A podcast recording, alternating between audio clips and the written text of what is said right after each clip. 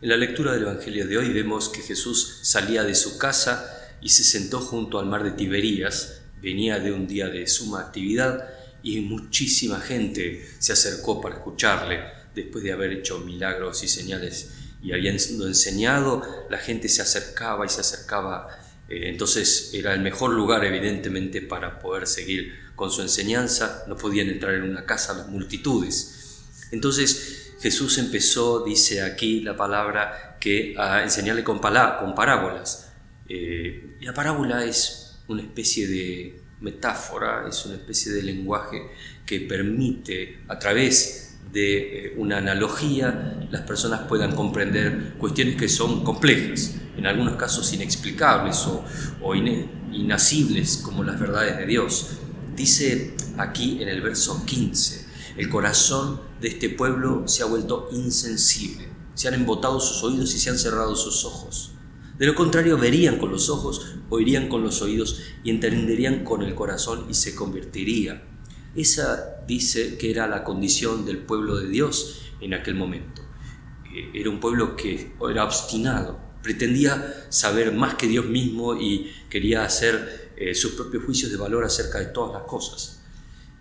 Pero parte de ese pueblo vio a Jesús, parte de ese pueblo escuchó a Jesús y quería saber más, quería vivir más lo que él hablaba. Hay poder en escuchar a Dios nos leían más temprano en la lectura del profeta Isaías la importancia que tiene el escuchar a Dios. Dios nos invita, dice, vengan a las aguas todos los que tengan sed, vengan a comprar y a comer los que no tengan dinero, vengan porque gastan el dinero en cosas que no satisfacen, en lo que no es pan, su salario, en lo que no satisface. Escúchenme bien y entonces comerán lo que es bueno y se deleitarán con manjares deliciosos. Presten atención y vengan a mí, escúchenme y vivirán. Dios nos dice, escúchenme, escuchen. No hablen tanto, más bien escuchen. Y en el verso 11 dice, así como la lluvia y la nieve descienden del cielo y no vuelven allá sin regar antes la tierra y hacerla fecundar y germinar para que dé semilla al que siembra y pan al que come. Así es también la palabra que sale de mi boca. No volverá a mi vacía, sino que hará lo que yo deseo y cumplirá con mis propósitos. Si Dios habla, es por algo. Y las palabras que Él habla, evidentemente, tienen sustento, tienen sustancia, tienen valor, tienen peso. ¿Por qué? Porque están apoyados en su carácter, creador y sustentador del universo. No son palabras cambiantes y fluctuantes como los pensamientos eh, y, los sistemas incluso de pensamiento humanos no están sujetos a caducidad, no están sujetos a los cambios y a las fluctuaciones del tiempo y de las modas y de los conocimientos humanos. Cuando Dios dice algo, es. No hay nada más que hablar. Él no cambia de forma de pensar, no cambia de forma de ser. Sus doctrinas son eternas, a diferencia de las nuestras. Por eso es importante escuchar. Es importante cómo uno se aproxima al mensaje, con qué actitud se aproxima al mensaje de Dios. Y Jesús justamente en esta parábola nos muestra, nos hace una ilustración de las diversas actitudes que uno puede tener frente al mensaje de Dios. La primera actitud que él señala es una actitud pasatista. Cuando la semilla dice caen al camino. Cuando alguien oye la palabra acerca del reino y no la entiende, viene el maligno y arrebata lo que se sembró en su corazón. Cae al costado del camino. No cae en la tierra esa semilla. Tiene buenas intenciones quizás, pero tiene inexperiencia. No entiende la verdad. Parece que lo entiende. Parece entender, sí, sí, sí entiendo esto, pero como decimos aquí, le falta requiere cuidado, requiere constancia, requiere estudio, requiere comunión con otros para poder comprenderla, para entender el camino. Le falta tiempo de desarrollo. El peligro de esto es que si creemos creer, si entendemos que creemos, si creemos que sabemos más de lo que realmente sabemos, este mensaje se vuela como eh, la semilla en un suelo no sembrado. El mensaje se vuela rápidamente, es pasatista, es pasajero, es el momento. A veces los mensajes de Dios caen en tierras así, gente que es pasatista, es del momento nada más. Hay una segunda actitud que el Señor menciona, es una actitud superficial. Dice, hay semilla que cayó en un terreno pedregoso, lleno de piedras. La pedregal no es buena tierra. Cuando cae ahí, el peligro es que no alcance a enterrarse, que no tenga profundidad y como, por consiguiente, al no tener profundidad, eh, no tiene raíz. Es como decimos un cabezadura que ya sabe todo, ¿no? No, ya no tiene nada más que decir, yo ya sé todo crece rápido, como la semilla que cayó ahí, dice, creció rapidito, hizo brotes, pero al no tener raíz, el primer viento se la lleva. Al no tener raíz, la primera dificultad en las personas superficiales se va. Si empezó a confiar en algo, empieza a desconfiar inmediatamente y empieza a buscar una alternativa, ¿no es cierto? Es típicamente la persona que anda en búsqueda de novedades, el entusiasmo del momento. En este momento viene esta moda y vamos para allá y después viene otra, quizás es opuesta, pero va detrás porque lo que está buscando es el cambio, la novedad. Perpetuo cambio, perpetua novedad. A ver qué hay de interesante en esto, en lo otro. Así como pasa con las modas en la vestimenta o con las modas en los automóviles o en los teléfonos, los bienes de consumo. También pasa en lo espiritual. Hay gente que entiende que lo espiritual también es un bien de consumo. De hecho, los sociólogos de la religión hablan a veces del supermercado religioso, ¿no es cierto? Hay gente que va y toma de aquí, toma de allá, es como la góndola del supermercado. A ver, esto, New Age, qué interesante. Uy, esto, hinduismo, ah, qué bueno. Esto, un cristianismo, pero esta vertiente. Van tomando y haciendo su propia composición, su propia receta y hacen eh, una fe a medida pero es una fe también absolutamente superficial. Puede tener un pequeño crecimiento y luego, a la primera dificultad, se cae y busca otra y busca otra y vive sin solución de continuidad. Hay una tercera actitud que menciona el Señor aquí, es una actitud especulativa, el terreno espinoso. Dice, el que recibió la semilla que cayó entre espinos es el que oye la palabra, pero las preocupaciones de esta vida y el engaño de las riquezas la ahogan, de modo que ésta no llega a dar fruto. Entre espino la fe está en medio de otras cosas. Hay eh, necesidades, hay posesiones, hay estatus, hay hobbies, hay un montón de cosas. La persona tiene una vida llena, llena de cosas.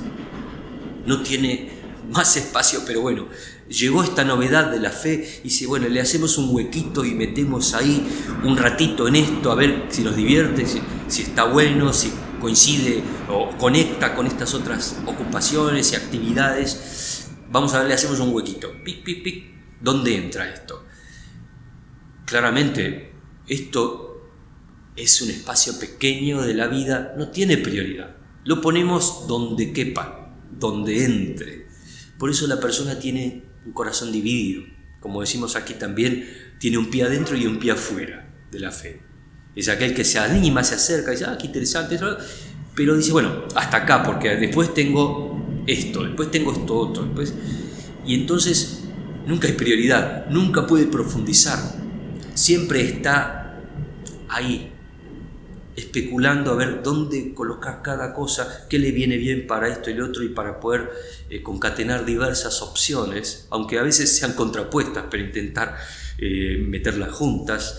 Está demasiado ocupado, tiene demasiadas cosas en las que pensar y sobre todo hay otras cosas que le quitan el sueño. Hay otras cosas que son realmente prioritarias en su vida. Esa persona no tiene demasiado eh, enfoque ni tiene profundidad para la fe. No tiene tiempo, tiene demasiadas opciones.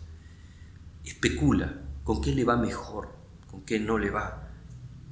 El corazón dividido no es bueno. Pero hay una cuarta actitud, y es la actitud productiva, la de una buena tierra.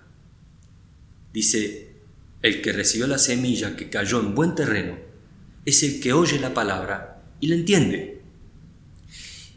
Es una actitud de apertura. Es capaz de escuchar sin juzgar a priori, darle oportunidad a esto luego, escuchar con atención. No es solamente oír, sino también escuchar, una escucha atenta. Y también es comprometida porque además de escuchar, es capaz de adoptar y darle prioridad en su vida. El resultado de esta actitud es claro, el que oye y entiende la palabra. Tiene una actitud de búsqueda, de comprensión espiritual y material del mensaje. Se compromete con el mensaje en forma espiritual y material, se esfuerza por lograr profundidad, dice esto es importante y como tal lo pone en su lista de prioridades, lo pone en un lugar de prioridad dice, a ver, vamos a hacer un poco de espacio acá entre esta actividad y esta actividad, entre este pensamiento y este conocimiento y lo ponemos aquí y vamos a ver cómo funciona esto.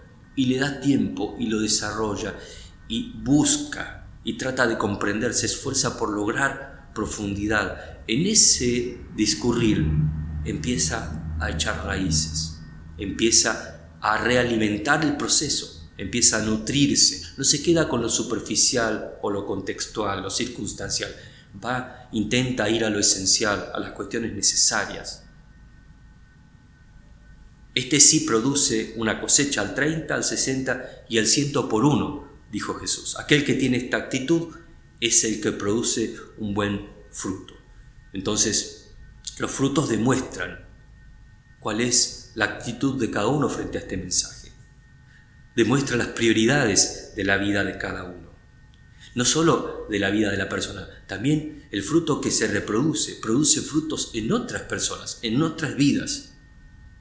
Lo que está claro es que todos producimos algún tipo de fruto. El tema es, ¿todos los frutos son iguales? ¿Producir cualquier clase de fruto es lo mismo?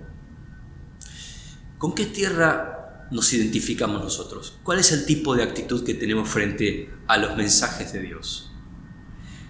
¿Es una actitud pasatista? ¿Es una actitud especulativa?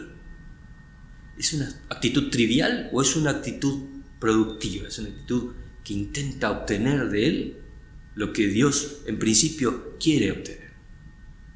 ¿Tenemos apertura para escuchar, para eh, tenemos la constancia para interiorizarnos y aprender, tenemos la voluntad para aplicar ese mensaje en nuestra vida. ¿Qué tipo de fruto queremos dar? Eso también está relacionado con esto, porque todos damos algún tipo de fruto. Ahora, yo tengo que elegir qué tipo de fruto me interesa dar. Yo quiero que mis frutos sean buenos, duraderos, perennes, que se recuerden en el tiempo, que produzca fruto no solo en mi vida, sino en la de los demás, y que haya armonía, paz, que haya un sentido de propósito en mi vida y en la vida de quienes me rodean, bueno, entonces tengo que hacer algo con esto. Sería bueno escuchar las palabras del apóstol Pablo una vez más en la carta a los Gálatas, cuando nos dice que el fruto de una persona en la cual el Espíritu Santo entra es gozo, amor, paciencia, benignidad, bondad, fidelidad, mansedumbre, dominio propio, son todas ellas un fruto precioso. Son el producto de una semilla que cayó en buena tierra, que Dios cuidó y que empezó a fructificar. Empezó a hacer algo importante en esa vida y en todo su entorno. Que así sea con nosotros, que revisemos esta semana nuestra actitud, nuestras prioridades y le demos la importancia que la palabra de Dios, el mensaje de Dios, la semilla de la que Jesús hablaba, tiene en nuestra vida.